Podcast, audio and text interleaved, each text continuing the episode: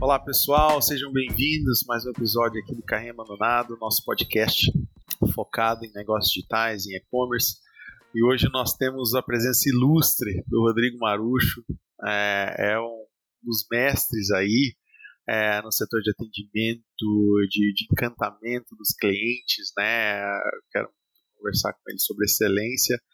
É, escritor, já tem dois livros publicados, tem a consultoria, é um cara muito respeitado, tem centenas de palestras aí, cara, muito bacana mesmo, tem muito para aprender com ele. Queria agradecer, é, Marucho, pela presença, pela honra aí de estar com a gente. Ô, Rodrigo, a honra é minha, agradeço demais aí pelo convite e espero ser útil aí para essa galera que está nos ouvindo e poder contribuir de alguma forma aí com gratidão por tudo que esse mercado já nos ofereceu, né, que a gente possa devolver aí para todo mundo na forma de insights e dicas úteis, muitos erros que a gente já cometeu também, né, que ninguém precisa cometer também, eu espero que esse bate-papo possa produzir isso para todo mundo que vai nos ouvir.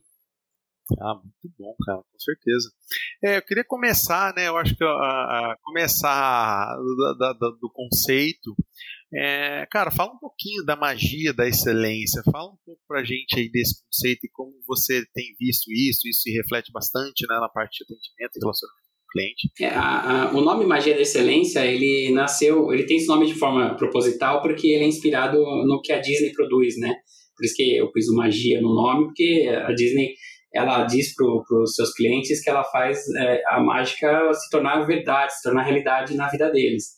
E, e aí, é, a ideia por trás é que para você produzir a tal dessa magia, na, na realidade a gente está falando aqui de um trabalho muito bem estruturado, né, que envolve processos, que envolve treinamentos, que envolve toda uma, uma ação intencional para a produção disso, porque isso não é sorte, né, não acontece ao acaso. E a excelência é, é, é, que se junta nas duas palavras magia da excelência é um conceito que eu acho que a gente tem muito a contribuir na reflexão sobre esse conceito no Brasil, porque a gente não tem uma cultura natural de excelência aqui no nosso país. É, a cultura de excelência ela faz com que cada indivíduo é, é um processo individual. Cada indivíduo ele procura fazer aquilo que é o melhor que ele pode fazer e ele tem o incentivo interno, interior para fazer isso. A excelência, como a gente está acostumado a ver, que eu acho que é enviesada, ela vem sempre acompanhada do você tem que. Tá, você tem que fazer excelência porque o cliente exige isso. Você tem que fazer, senão você está mandado embora. Você está fora do jogo. Porque você tem que ter esse padrão. Você tem que tirar tal nota na escola, senão você repete de ano. E aí você força uma excelência e sim, a pessoa vai dar o resultado de alta performance e tudo mais. Mas o que eu gosto de explorar, e acho que a gente pode conversar aqui nesse, nesse podcast, é a gente pensar é, a, a excelência mais no formato mais amplo de filosofia de vida, que juntando essas duas coisas, né, um trabalho intencional, bem estruturado, que produz a tal da magia, que na de mágico não tem nada, juntando a isso, né, todo esse conceito de filosofia interna, interior, que você busca é, de alta performance, você junta o encantamento e junta o resultado final, que é construir uma coisa incrível para o mercado. Então, seja para sua própria carreira, seja para o mercado que vai absorver o que você tem para entregar. Então, acho que essa que é a, grande questão, assim, a, a, brincadeira dos dois nomes que formou a magia da excelência.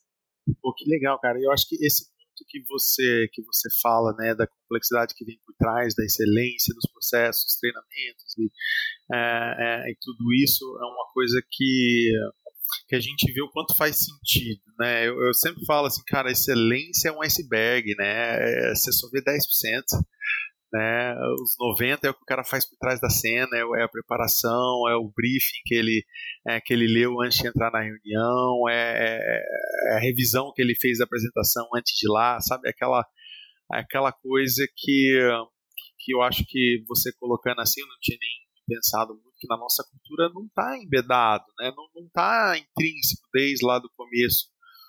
É, do, do, alcance o seu melhor, né? Não é, não é, o melhor do outro, ou o melhor da, da, da sociedade, o melhor que está imposto, que está colocando colocar nota né, na escola, é, é o seu melhor, né? É, eu acho que isso, isso, é um desafio bem grande, né, cara? Eu, eu queria ver assim com você o que que que, que tem sido as tendências mais, os maiores obstáculos né, das pessoas para ir buscar essa excelência e para as empresas também? Né? O que, que você tem visto assim, os maiores erros, os maiores obstáculos, as maiores dificuldades é, que você tem enfrentado? Eu acho que é, é, é preciso fazer sentido né, essa conversa, porque É, o ser humano, de modo geral, e a gente sabe disso quando a gente fala de experiência de cliente, que você reduzir a fricção, você melhora muito a experiência do cliente e você melhora muito o engajamento dele com a tua marca, com o teu serviço, os teus produtos. Reduzir fricção significa tirar esforço, né? Reduzir esforço, reduzir necessidade do cliente ter que dispor de tempo, atenção naquilo. Então, quando a gente fala de excelência, que sentido tem eu ter que fazer mais se o meu salário não vai aumentar, se eu vou ganhar a mesma coisa? Quer dizer, não, não tem lógica. Então, o, o, quando a gente tenta é, colocar esse princípio de excelência, a gente sempre pensa mais o que, que eu ganho com isso. Porque se eu fizer o básico, eu passo de ano, eu não preciso tirar 10 para passar de ano com 7 ou 6, dependendo da, da escola, da faculdade, eu passo de ano. Então, não existe um convite lógico, imediato, de troca né, para você praticar excelência. E eu sempre fui um cara que eu fiz o caminho mais fácil, mais suave, porque nunca me fez sentido praticar excelência exatamente por essa questão. Que vantagem existe? Qual é o diferencial? Aí, só que aí, estudando o assunto e começando a amadurecer, acho que um pouquinho mais nas vivências, é, eu me liguei que tem um ponto que é importantíssimo na vida de todo mundo. É, a não ser que eu tenha algum problema, assim, que eu preciso tratar dentro de mim, essencialmente todo mundo tem uma busca muito parecida que é de ser feliz. Eu quero ser feliz, todo mundo quer buscar uma felicidade. Cada um busca a sua maneira dentro do que compreende ser a tal da felicidade. Alguns vão para a felicidade material, felicidade, ou tentam compor uma felicidade ampla. É, essencialmente, tem muita gente que confunde o conceito é, da felicidade 24 por 7, que o cara tem que estar feliz, ele tem que estar na rede social sorrindo para ganhar like, ele tem que criar uma vida artificial e isso leva o cara à depressão, ele se afunda, porque não é real. A felicidade, sim, é você ter momentos de tristeza, você tem altos e baixos, mas você, no geral, você consegue construir uma vida que vale a pena. E esse conceito foi o que me trouxe a, a fazer uma conexão com, é, com a questão da excelência, porque eu pensei assim, o que, que é, na essência mesmo, você estar feliz? Geralmente é quando você tem uma paz de consciência. Quando você está de bem com você mesmo, que você coloca a cabeça no travesseiro e fala assim, poxa, hoje foi um dia que vale a pena. Tipo, a gente vai acabar esse podcast, quem está nos ouvindo, é, é, provavelmente vai ter a sensação, pô, valeu a pena esse tempo que eu coloquei aqui. Essa, esse trade-off né, com a consciência, essa forma que a gente troca com a consciência que nos deixa positivos, é, nos dá muita paz. E paz, para mim, é felicidade. Eu acho que essa é a essência. Pode desmoronar algumas vezes a volta, pode estar vivenciando o que a gente vivencia nos dias de hoje, mas a nossa consciência nos aprovando, a gente está mais íntegro, está mais legal, está mais equilibrado, está é, mais propenso a realizar o melhor em nós. Então, acho que o conceito da excelência está conectado a isso, porque quando você busca alta performance, você não enterra teu talento, você busca fazer aquilo que você nasceu para fazer com o melhor que você pode. Quer dizer, você se provoca a, a ser cada vez melhor na, naquela sua versão. É natural que você tenha uma consciência mais tranquila, mais pacífica. É natural que você durma em paz. E, cara, quem está dormindo em paz está feliz. Então, a, a, minha, a minha ideia, acho que é a gente conseguir pensar a excelência, tanto na nossa vida é, no, no, pessoal mesmo, mas principalmente quando a gente aplica nas empresas uma cultura de excelência, passa por a gente entender o sentido que isso tem que ter dentro da gente. Porque dizer só para a equipe, ó, vamos lá, galera, vamos buscar agora um índice mais alto, vamos fazer tal coisa, é uma parte, vai acontecer, mas talvez não é sustentável a longo prazo, porque pode ser só o, o, um balão de ensaio, pode ser artificializado. E quando a gente busca isso nascendo de dentro da gente, a gente constrói talvez mais lento, talvez com, com, não com a mesma aceleração, mas é consistente. E falta um pouco disso na nossa cultura, né? Esse crescimento consistente, não ser voo de galinha, né? Mas aquele voo que vai chegar em céu de brigadeiro, mas que tem um caminho, uma trajetória bem tranquila e que vai acontecer. Acho que esse é o ponto, cara, é olhar para isso antes de pensar só na aumento de performance como um todo. Sim. Ó, cara, assim, é, é, eu não sei por todo mundo que tá ouvindo, mas é, você deu uma complicada aí no negócio, né? Porque quer dizer, é, essa excelência, ela é individual, ela, ela não é padronizada, né? Ela tá dentro da, da pessoa, quer dizer, então, quando eu durmo em paz, quando eu durmo contente, é porque eu é, dentro do, do, dos meus padrões, né, do melhor que eu podia ter feito, eu consegui, né? Então cê, é, tem, tem vários, eu vejo várias variáveis aí, né, que, que vão é, que, que, que, hoje em dia estão muito conflito, né, Marujo? Pô, essa questão, as pessoas estão têm uma autoconfiança muito abalada por questão de pressão e, e, parece que sempre tem mais e sempre tem mais rápido e sempre tem melhor e sempre tem é, mais cobrança, né? É, ao mesmo tempo você ter essa é, você está centrado bastante para poder falar, não, eu sei até onde eu vou, e eu sei também até onde eu não vou, e, e, e sabe, é bastante coisa, né, para Sim. Não, e deixa, deixa eu tentar simplificar, porque a, a, eu, como professor, se eu não conseguir simplificar, eu quero morrer. Eu preciso ajudar as pessoas a entenderem o conceito de muito simples. Basicamente, é, tudo parte de conhecimento, de autoconhecimento, de comportamento humano.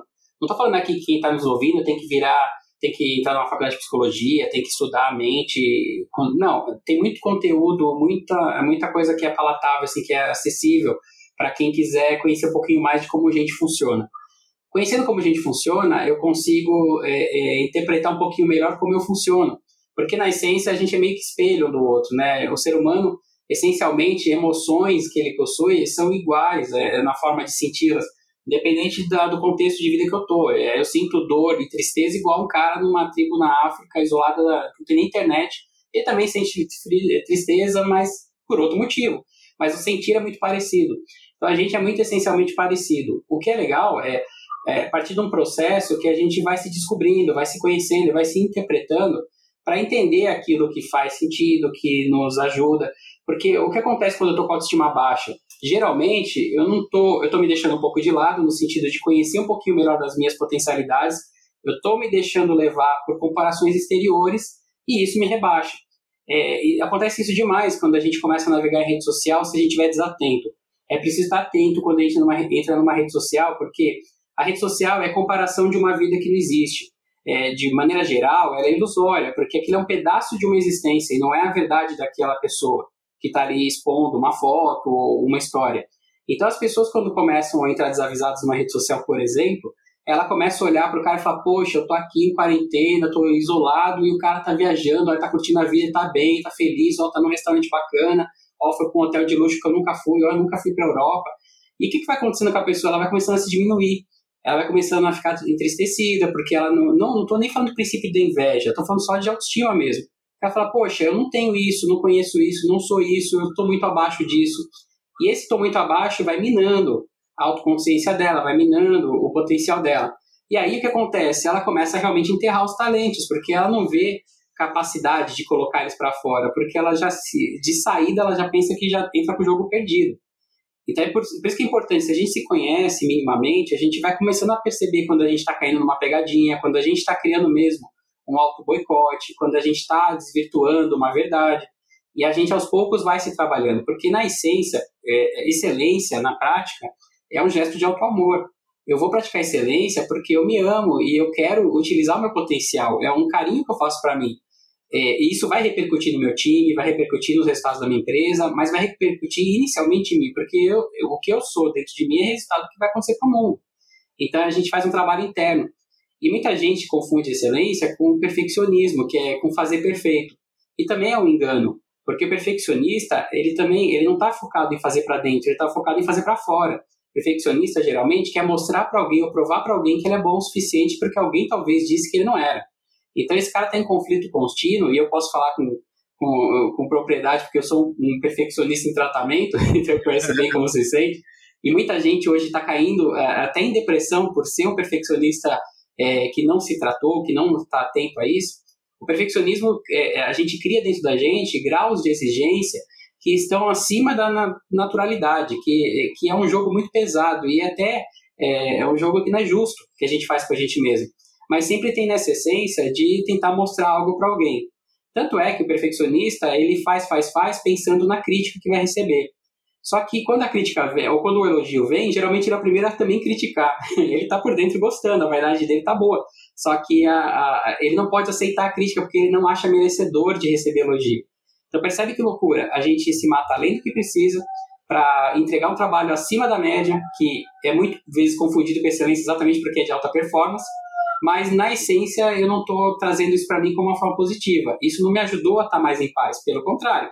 Quando eu acabei de praticar um, um ato assim de perfeccionismo e entreguei alguma coisa, já estou pensando na próxima, porque eu nem comemoro isso que eu entreguei. Eu já estou pensando no próximo. Então é tipo, eu estou bebendo água do mar, eu nunca mato a sede. A excelência, pelo contrário, a excelência é aquela é um trabalho que a gente brinca que é mais indo para o deboísmo, né, para ficar de boas.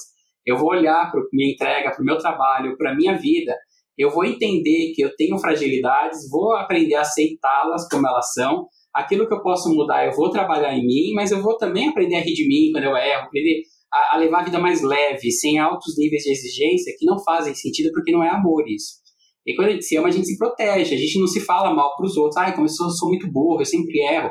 Essas frases que a gente usa às vezes, como se quisesse ganhar like né, do alheio, na verdade a gente acaba a, batendo na gente sem necessidade. Então, a excelência, ela faz primeiro um acordo comigo mesmo. Assim, eu sou um cara que tem uma série de limitações, isso não me faz menor, isso me faz humano. E eu vou trabalhar essas limitações onde eu acho que faz sentido, o que não faz sentido vão ser assim, e tá tudo bem. E aí, quando. Por isso que é uma filosofia de vida, porque quando eu olhar daqui a 10 anos para trás, eu falo, uau, como eu avancei. Só que eu avancei com amor, com paciência, com tranquilidade, com autoaceitação, com carinho. E aí eu vou percebendo que eu vou aos poucos construindo esse caminhar. Eu não vou buscar a perfeição quando eu pratico excelência, porque isso não existe. Eu vou procurar ser a minha melhor versão a cada dia, dentro das minhas possibilidades. Vai ter dia que eu vou estar com preguiça, vai ter dia que eu vou estar com medo, vai ter dia que eu não vou estar legal, e tá tudo bem, eu vou ter outros dias melhores. E é, é por isso que é um processo de ao longo da vida, por isso que é uma filosofia. Isso aplicado e entendido, eu acho que a gente consegue construir vidas melhores e um país melhor. Eu confio muito nisso, porque a gente está indo na essência. Eu compliquei ou simplifiquei agora? Simplificou. Ah, Simplificou, acho que ficou muito claro, cara. Excelente pontuação. Acho que essa parte sobre perfeccionismo é algo. Eu, a gente vê, eu também, né, acabo me cobrando muito sempre é, não dá nem tempo de comemorar uma coisa aí você já está querendo fazer outra melhor e, e, eu acho que isso tem, tem, tem, tem sido cada vez mais comum, né? É, eu acho que excelente, nossa, foi, foi muito esclarecedor, obrigado. É, e aí eu queria é, emendar esse assunto, né? Agora a gente é, falando, a gente falando no contexto individual, mas agora falando no contexto empresarial. Né? Como é que a gente leva isso né, e a gente conversou também, para quem não sabe, é, o Marucho tem um trabalho de treinamento corporativo e, e consultoria também muito forte. Como é que como é que a gente leva, né, essa essa metodologia, essa filosofia para dentro de uma empresa com diversos indivíduos com visões diferentes, com perfis diferentes? Como é que a gente coloca essas pessoas com, né, dentro desse contexto? É, o pulo do gato de toda empresa que eu já estudei, que eu vi que fazem algo diferentão, assim, que praticam excelência, de forma clara, até orgânica, né? Que a gente olha e fala, poxa, essa empresa me inspira, olha que legal o trabalho que eles fazem. É claro que todas elas têm defeitos, tá? Não existe uma empresa perfeita no sentido de só acertar. Mas essas empresas todas que fazem algo diferente, eu, eu como consultor, eu estudo muito modelos de negócio para poder ajudar meus clientes, né? Para planejar uma startup, modelar um novo negócio, enfim. Então a gente está sempre de olho no que acontece. E aí, essencialmente, eu, eu, eu, eu acabei identificando um padrão. Por, de forma geral, existe um padrão em todas as empresas. Elas têm por trás uma cultura extremamente poderosa. É, elas têm uma cultura empresarial que tem pilares muito sólidos que as pessoas que fazem parte dela compreendem e aplicam e usam no dia a dia e fazem isso acontecer. Porque cultura empresarial é, só para dar o conceito, né, é o jeitão que a gente faz as coisas aqui dentro. Se você conceituar o que é cultura, é o nosso jeitão. É. E esse jeitão que a gente faz as coisas aqui dentro é, pode acontecer de forma aleatória, pelas pessoas que foram chegando na empresa e foram construindo esse jeitão, ou pode ser feito de forma estratégica, por isso da magia, né? Tem processo, eu tenho uma visão clara de produzir essa cultura. Quando eu crio essa cultura de forma intencional, o que eu produzo naturalmente é um trilho, é uma linha mestra que conduz as pessoas que estão ali dentro. Então, ali tem uma base de crenças, eu tenho uma visão para onde eu vou, eu tenho uma, uma missão por que a empresa existe, um propósito. E as pessoas que vão chegando nessa cultura e vão entrando, elas precisam conhecer isso profundamente e saber que elas são parte inerente dessa, dessa coisa maior. E precisa fazer sentido para elas, ou seja, tem que ter um alinhamento de propósito. Quando a gente consegue ir construindo isso, isso leva tempo, porque uma cultura poderosa não se improvisa, né? Você produz no dia a dia é, e você propaga ela principalmente pelas lideranças. Muita gente acha assim, ah, a cultura é um departamento do RH, ele que coloca isso lá, põe na parede, põe no site. E não, isso não é cultura. Cultura é o jeito que as pessoas fazem as coisas. E quem está perto das pessoas fazendo as coisas? Os líderes.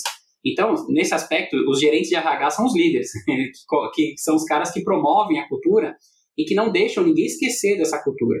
Então você cria, dentro de uma cultura poderosa, tem rituais, você tem é, é, um processo introdutório quando esse cara chega na empresa, você tem um processo quando ele sai, você tem uma preocupação de como as mentes ali dentro estão sendo conduzidas a respeito daquilo que a cultura, de forma geral, acredita e promove. Então, a propagação disso em, em todas as etapas e todas as pontas é uma parte essencial da gente conseguir aplicar excelência no trabalho. Porque se não tem essa linha mestra, eu não tenho condição de é, dar feedback, de garantir e aplaudir quando acontece é, e de identificar quando acontece. Então, o que acaba acontecendo é que eu tenho pessoas que têm um DNA de excelência, que entram numa cultura que não é poderosa, ou seja, que existe ali um jeitão, mas não está tão coordenado. Essa pessoa tem iniciativas muito individuais, ela faz mais porque é dela fazer, ela faz. Ou em algum momento ela acaba se retraindo porque o todo não compartilha disso e também ninguém valoriza essa atitude, porque a cultura não valoriza, não está preparada para valorizar. Então você tem uma pessoa incrível que deixa o brilho dela se apagando ou você tem a pessoa que brilha muito e ela não se sente parte daquilo, porque aquilo não reconhece aquilo como um valor, não acha bacana fazer além, e ela acaba indo para uma outra empresa, acaba saindo, a gente perde o talento. Então percebe como é poderoso olhar para a essência de tudo na cultura. E é um assunto que não é, é, não é algo que você deixa na parede, põe no site. Realmente você precisa aplicar. A cultura é ação. E, e trabalhando a cultura, cada vez mais poderosa, é natural que a gente vai direcionando as pessoas para a excelência. Ah, que fantástico. É... Nossa, fiquei pensando em milhares de coisas aqui. É, mas, assim, um, um, dos pontos que você foca bastante é essa, essa cultura de excelência e, e muito tratando com, com relacionamento com o cliente, né? É, essa frente, assim, o que que né, assim, falando para as pessoas que estão nos ouvindo, que, que querem é, ter uma, é, implantar, por mais que esteja trabalhando numa cultura tal, como é que eu faço para minha equipe é, se direcionar mais para o cliente, né, se direcionar para exercitar né, excelência para o cliente da empresa, né, seja um e-commerce seja uma empresa de serviço. Uhum. Essencialmente, é, é, é preciso que todo mundo entenda que a razão da empresa abrir as portas algum dia na vida dela, na história dela, foi porque tinha uma necessidade de alguém que ela ia servir. É, o dia que eu descolo disso, que eu esqueço isso, eu começo a interpretar que o cliente é um problema, é um mal necessário e ele é um gerador de custo quando ele precisa falar comigo. Se a empresa entra nesse viés, ela tem uma chance muito, muito grande de perder valor e em qualquer momento ela deixar de ser importante ou interessante naquele mercado. Toda vez que a empresa ela se descola da razão dela de existir, que é o cliente na essência, que é uma dor que ele tem, que eu vou levar a cura, e quando eu falo de dor, não no sentido de dor física, mas de necessidade, se eu qualquer dia eu descolar disso, eu naturalmente tenho uma chance muito grande de não ser mais útil no mercado. E a gente vê isso acontecer, infelizmente, com empresas às vezes grandes, centenárias. Só que o cara vai se descolando da realidade e vai passando a tomar decisões sobre o eu acho e não sobre o que ele quer. E aí a gente naturalmente vai perdendo a, a, a nossa utilidade, vai não sendo mais necessário. E, e, o pior que pode acontecer para uma empresa é ela deixar de ser necessário. Então, o, o, o lance do relacionamento nada mais é do que eu ter continuamente um termômetro ali claro do quanto ainda sou necessário. É, que um cliente, quando ele para a vida dele para falar comigo, ele está me dando de uma forma honrosa uma oportunidade de ouro que talvez seja caríssimo eu contratar em pesquisa, que ele está me oferecendo o que ele pensa e o que ele precisa e me recolocando de novo de forma útil para servi-lo. É óbvio que eh, quem está no dia a dia, eu vim de atendimento, meu primeiro emprego com muito orgulho foi em call center, eu fui, na época chamava atendente de telemarketing, é, onde, onde nasceu essa essência né, de servir, de pensar o cliente, é óbvio que você entra na rotina e você está ali no, quase no modo de piloto automático, mas é muito importante ter processos e construir formas de abordagem que a gente não deixe passar isso para a rotina, é que a gente esteja sempre atento a ouvir, é, principalmente numa reclamação ou no elogio, que são pontos extremos de uma mesma proposta de comunicação de cliente, mas que trazem para a gente, se a gente conseguir ler nas entrelinhas, insights poderosíssimos para fazer nossa empresa melhor. Quem é, entende que o atendimento não é uma zona de custo, mas é um ponto estratégico de melhoria no mercado, coloca o, a área de atendimento de relacionamento no centro é, das suas estratégias. É, é natural que isso aconteça porque é lá que eu tenho meus termômetros mais claros. E não falo só de olhar o indicador, porque o indicador ele me dá uma leitura, mas a vida real me dá ali, o, o dia a dia de ouvir o cliente me dá outra. Então, é, diretores que se afastam da realidade do cliente, que, que não, não ouvem o cliente, que não vão lá conversar com o cliente, é, talvez percam a essência e tomem decisões muito arbitrárias perto do, da necessidade.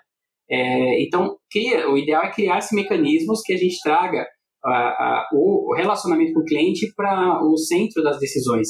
É, e, e, eu sei que o que eu estou falando, talvez a pessoa esteja ouvindo agora, o amigo nosso, uma amiga esteja ouvindo e fala assim, poxa, mas isso aqui não é o que minha empresa pensa. E eu entendo, porque é real.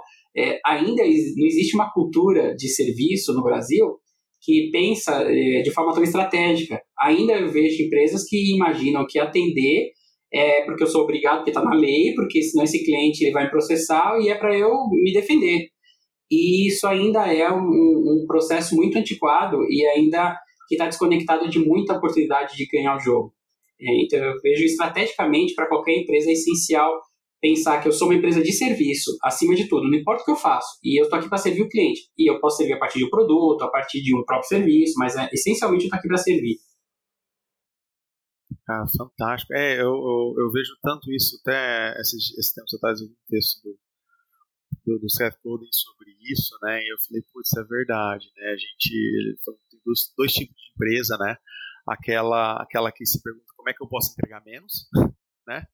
Vou colocar um chatbot, como é que eu posso diminuir o tempo de atendimento, como é que eu posso, né?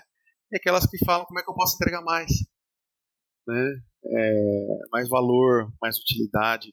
Eu tenho, tenho um caso que eu, que eu gosto muito assim de atendimento, até um, um cliente nosso que a, a, a, tava ali no chat do e-commerce e a, e a pessoa tava ali, uma, uma mulher, falou, cara, não sei, meu, meu pé é meio estranho, não sei se vai caber esse número é, tem um pé mais gordinho, aí a atendente falou, cara, meu pé também é mais gordinho. Eu vou ali no estoque, eu vou experimentar. Eu também calço 40, é, acho que é 38. Também calço 48. Eu vou colocar e eu te falo como é que fica. Aí foi lá colocou, ó, ficou um pouquinho apertado, eu compraria 43, sabe? Tipo, é, essas histórias que eu acho que são fantásticas, eu queria é, que você compartilhasse algumas aí que você já, que você já viu né, disso na prática, né? Para as pessoas entenderem o quanto isso é é bonito, né? Quando a gente vê uma preocupação com a outra pessoa, né? É, assim, na prática, é tão legal. Não, é fantástico, mas eu, eu, eu vou fazer uma ressalva que é importante, porque eu converso muito com o empresário e o cara, ele está olhando para o fluxo de caixa, ele está olhando para o capital dele, ele está olhando para a rentabilidade da empresa. E muitas vezes, quando a gente fala dessas histórias, é, eu já vejo vários torcendo o nariz, falando assim, tá, mas aí eu viro uma ONG e vou quebrar, porque eu não tenho grana para fazer isso, não tenho como, isso é mais caro, isso exige mais gente, ou exige um treinamento mais profundo. É, existe um preconceito natural, mas que ele é honesto no sentido de buscar rentabilidade. Então, o que eu quero dizer é o seguinte, a gente precisa estar sempre olhando para, essencialmente, qual a experiência que eu quero gerar para o meu cliente. A experiência, ela define como eu devo fazer a minha atuação. Então, assim, eu não sou contra, por exemplo, um chatbot. Eu sou contra o chatbot, chatbots, a decisão de ter um chatbot vem pura e simplesmente de economia. Ah, porque aí não se pensou na experiência. Agora, tem clientes, por exemplo, que não querem falar com uma pessoa, ele só quer resolver rapidamente, ele quer falar dois, três, duas, três coisas e ter a resposta. Então, eu estou gerando uma experiência produtiva que é rentável e que o cliente fica satisfeito. Então, essencialmente, é, eu não sou contrário às ferramentas ou às abordagens, eu sou contrário à forma que se decide por elas.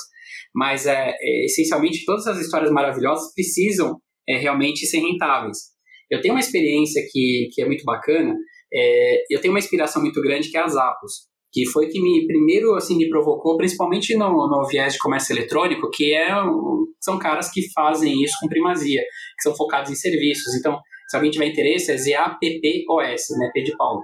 A Zappos é a empresa que ela tinha como seu grande idealizador, né, o, e CEO, né, idealizador, assim, do jeito que ela é hoje, né, e, e CEO era o, o, Tony, que infelizmente nos deixou agora na última Black Friday, não está mais conosco, mas ele deixou um legado incrível de trabalho.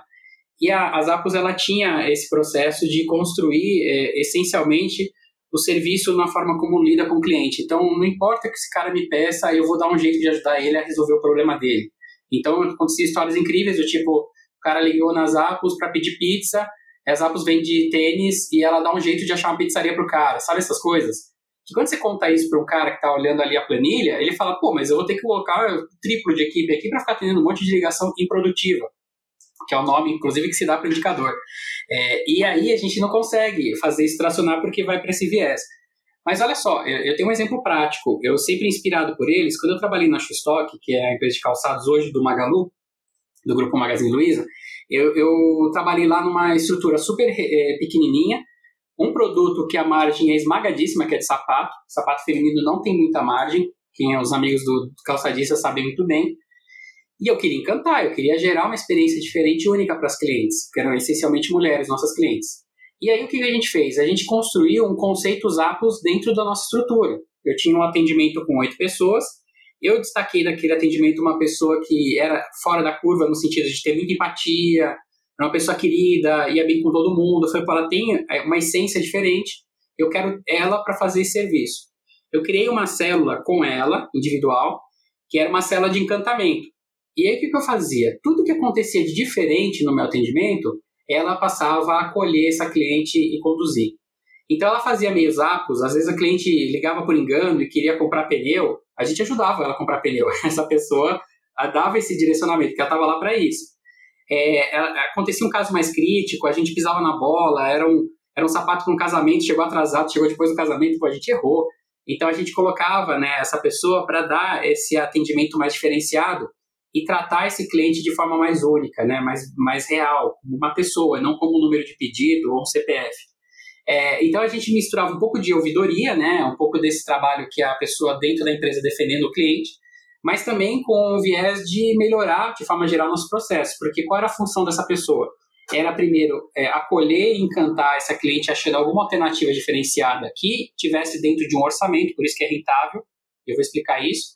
E a outra frente era, uma vez que ela resolvia o problema da cliente, ela tinha carta branca para mapear o processo para trás, para identificar onde foi que se originou o problema. De forma que a gente parasse de enxugar gelo, porque esse é o grande problema da central de atendimento. O cara está constantemente enxugando gelo, atendendo o mesmo problema que se repete é, é, é, a exaustão. Mas o que a gente fazia era, vai lá e cria um relatório de onde que está o pepino, onde que começou o vazamento, que a gente vai lá e vai tapar esse vazamento. Então ela tinha um viés que ela se pagava só por isso, porque ela evitava o, o que esse problema virasse um problema comum, e ou seja, tumultuasse meu atendimento em excesso, e ao mesmo tempo ela gerava um encantamento direto para a cliente. Mas precisa ser rentável, então ela faz o que ela quer, ela não pode, ela tem que ter uma, tem um trabalho ali que tem que fechar a conta. Então o que eu fiz? Eu peguei uma verba do marketing, porque eu entendo que isso é uma ação de marketing poderosíssima. Eu tirei uma verba do marketing na época de 500 reais e dei para ela, falei, esse é, o teu, esse é o budget, esse aqui é o teu orçamento para você gerar encantamento. Ah, eu quero mandar flores para cliente. Beleza, vai tirar dos 500, você tem um conta corrente aqui que você vai debitando. E aí ela tinha que, ela tinha que utilizar muito bem, e eu participava né, dessas tomadas de decisão, mas ela gerenciava esse orçamento para poder gerar encantamento. Cara, deu tão certo, como é que eu media se deu certo ou não? A gente mapeava, e assim, eu não tinha recursos, então a gente colocava tudo numa planilha do Google, para poder ter acessos, né? e a gente mapeava todo cliente que passava por essa área de encantamento. Toda cliente que passava por ela, a gente mapeava o pós. E geralmente eram casos muito críticos, muito perdidos. O que acontecia para nossa surpresa é que era 100% dos casos, eu conseguia medir, 100% dos casos que passavam por esse impacto com ela, voltavam a comprar e compravam melhor, aumentava o ticket médio. Então, esses 500 reais que eu podia colocar no Google, por exemplo, ele me rentabilizava, me dava um ROAS, né, um retorno muito mais alto é, por essa atividade. Tanto é que eu peguei tirei dois mil reais e passou esse orçamento dela, porque deu muito certo e esse dinheiro se pagava. E tem o intangível também, né, Marucho? E as, as, amigas que ela conta, o intangível, né? As amigas Exato. que ela conta, a família que ela conta, o post que ela faz nas redes sociais, tem, tem todo um intangível que eu acho que vale bem mais ainda, né? Não tem como Exato. Contar, mas é... É, então dá pra gente medir o que é tangível, então eu media, eu falava, isso aqui dá lucro, esse tipo de atividade, estava dentro de uma estrutura pequena que eu tinha e, e, dentro de uma limitação de orçamento, então isso é legal para quem está nos ouvindo perceber que dá para fazer com criatividade coisas encantadoras. Eu tinha um custo de uma pessoa e de 500 reais de orçamento, né? É, é, então, assim, isso para mim era viável, para talvez para muitas que estão nos ouvindo é viável também. É, então, o que eu quero dizer assim, pensa assim na rentabilidade. Sim, você vai gerar é, é, atendimentos encantadores. É, então eu tinha exemplos muito legais. Por exemplo, pegando ainda essa, esse, esse exemplo, uma, eu ouvia, eu coloquei essa pessoa do meu lado, porque eu queria ouvir o que acontecia, porque eu entendo que é estratégico. Então, ela sentava perto de mim, às vezes eu tô ali trabalhando, eu estava ouvindo ela atender algum cliente, falar com uma cliente. E teve um dia que ela ligou para cliente. Ah, outra coisa legal. Depois que ela atendia e resolvia o problema, ficava uma, uma tarefa para ela para depois de 30 dias voltar a falar com a cliente. Mas só para dar oi, só para saber se ela tá bem. Não era para vender nada, não era para oferecer nenhum produto, nada. E ela ligava só porque, ó, eu sou uma amiga que lembrou de você. E isso é muito poderoso, porque a gente reativava a cliente, ela voltava naquela semana a comprar, se ela não tinha comprado ainda. E não era intencionalmente isso, mas era um residual natural. Então ela fazia esse processo que fechava um ciclo dela com aquela cliente. E aí o que acontece? Eu ficava ouvindo, e um dia ela. E a abordagem dela era muito boa, porque ela ligava e falava assim: ela tinha um registro da, do perfil da cliente que ela mapeou, então ela ligou lá uma vez e falou assim: Poxa, é, quem que tá chorando aí no fundo? Aí a mulher parou tudo que ela tava fazendo para contar a história do filho. Ai, meu filhinho, tem quatro anos, não fofo, não sei o que, hoje ele tá meio com dorzinho de barriga, não sei o que. Ela anotou o nome da criança, ela pegou os dados. Quando ela fez aquela ligação depois de 30 dias, ela já ligou e falou assim: como é que tá fulaninho? E a barriguinha, tá beleza? Pô, a mulher falou: Nossa, meu Deus. Isso aí é. Isso é simples, cara. Isso é tão simples. É só uma anotação que ela fez. É, e é isso. Isso aqui não foi a gente que inventou. Isso aqui é aquele cara da, do armazém geral, lá de 1900 e bolinha fazia. Aquele carinha da, da padaria, é, sabe? É, é, o servir. É, mas é, é, são coisas pequenas, mas elas têm um impacto tão profundo. Poxa, a mulher lembra do meu filho, é uma coisa importante para mim. Então, a, a gente viu uma vez, teve um caso de uma mulher que ela ligou e ela tinha um problema congênito, ela mandou um e-mail, na verdade. E ela explicou no e-mail que ela tinha um pé maior que o outro. O que exigia que ela, para comprar um sapato, ela tinha que comprar sempre dois pares, um 35 outro 37. E ela, ela coloca bem no e-mail, ela falou assim, olha, eu sei que isso não é um problema da empresa e que vocês não têm obrigação nenhuma de, de fazer algo a respeito, mas ninguém nunca me serviu, ninguém nunca prestou atenção no meu, no meu problema e ninguém nunca se importou. Mas eu tenho esperança que vocês são diferentes e vão me ouvir. Olha isso, ela jogou a bola quicando na área, era tudo que a gente queria. Só, só que acontece, a gente estava preparado, esse é o grande ponto. As empresas estão tendo essas bolas quicando na área, às vezes elas não estão preparadas. E no nosso caso a gente estava, porque a gente tinha já um processo, qualquer coisa diferente que chegasse por chat, e-mail, telefone, passa para a Michele, que era essa pessoa do encantamento. Então o e-mail foi para ela, eu recebia com copo, eu li o e-mail e falei, e aí, Mi, o que, que, você vai fazer com ela? Eu chamava a Michele de mim. Ela falou, poxa, vou, posso dar um sapato para ela? Eu falei, beleza, vamos construir isso de maneira que entenda valor. Porque se você dá um sapato só por dar, você talvez não gere experiência melhor, porque você pode até criar um precedente achando que ela pode sempre. E na nossa realidade isso não cabe, mas, poxa, a gente realmente sensibilizou com o caso dela. Então demonstra para ela que a gente está sensibilizado, que não é natural realmente, como ela bem reconhece, a gente produzir pares de tamanhos alternados para sempre, mas que a gente gostaria de presenteá-la pelo carinho dela ter buscado a gente. Putz, cara, dito e feito. Ela ligou para a mulher e ela falou para a mulher que a gente tinha ficado sensibilizado com o caso dela e que a gente ia ofertar esse presente para ela escolher na nossa loja virtual qualquer produto que ela achasse mais bacana que a gente ia fazer um par daquele para ela. Essa mulher gritava no telefone, chorava. Imagina o impacto na vida dela. Isso é lindo, tá ligado? E, e, assim, ela foi, ela buscou o produto, ela escolheu os caras mais caro que tinha lá, que eram de cobra. E eu não julgo, tá certinho, aproveitou a oportunidade e, fez a escolha dela perfeita. O que a gente fez, cara, isso é uma experiência. Então, não dá só simplesmente para mandar o sapato quando ficar pronto. Então, a gente combinou com o fabricante para ele mandando fotos das etapas de produção. Então, ah, já colou a sola, daí a gente mandava foto para ela: olha, já fizeram a sola do teu sapato, agora já está na caixa ah, já chegou aqui pra gente, a gente ia contando a história para ela, e essa mulher ia pirando na história. E aí, quando chegou é, pra gente, a gente fez uma carta de agradecimento, desejando muita coisa fofa para ela. Todo mundo da operação assinou, todo mundo participou, não importa quem não fala com o cliente, gente da logística, todo mundo deu um autógrafo no papel. E a gente mandou a caixa de, de, de calçado junto com um vaso de flores. É, e tava tendo orçamento, percebe? Essa mulher eh, ficou fascinada. E, quando deu a notícia da X-Stock que ela quebrou, né, temporariamente, porque depois o Magalu comprou, tenho certeza que ela ficou abatida, que ela tem uma paixão, né? Isso marca a vida dela para sempre.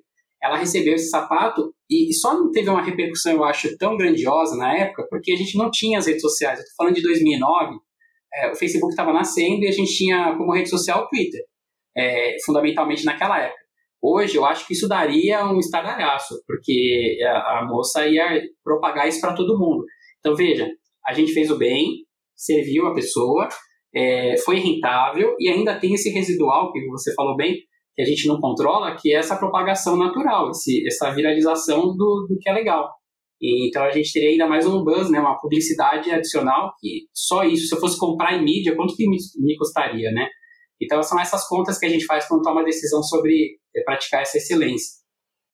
Nossa, que bacana, cara. Nossa, incrível, incrível. Parabéns. Acho que é acho que isso aí é uma, é uma inspiração, né? É uma inspiração para gente, a gente buscar e nossa, tem, tem bastante coisa legal. Infelizmente a gente tem que encerrar, nós temos um limite aqui de tempo, mas eu queria muito convidar é, a galera aí que está ouvindo para seguir é, o Rodrigo Marucho nas redes sociais. Tem muito conteúdo bom. Eu adoro aquelas frases que você coloca. É, eu sigo no Instagram, no LinkedIn. É, então ele está lá e tem muita, está sempre palestrando, está sempre passando todo esse conhecimento aí é, para a galera gratuitamente, né? Muita coisa aí e quem quiser também, né? Contratar até a própria Nação Digital é, tem muito interesse nisso. Acho que faz, faz muito sentido também porque tem muita qualidade, né? Tem, tem um, um know-how construído ao longo de muitos anos aí. Então, cara, só queria agradecer do fundo do coração mesmo aí pela, pela presença. Espero que o pessoal tenha se inspirado tanto quanto eu. Foi muito legal, cara, de verdade.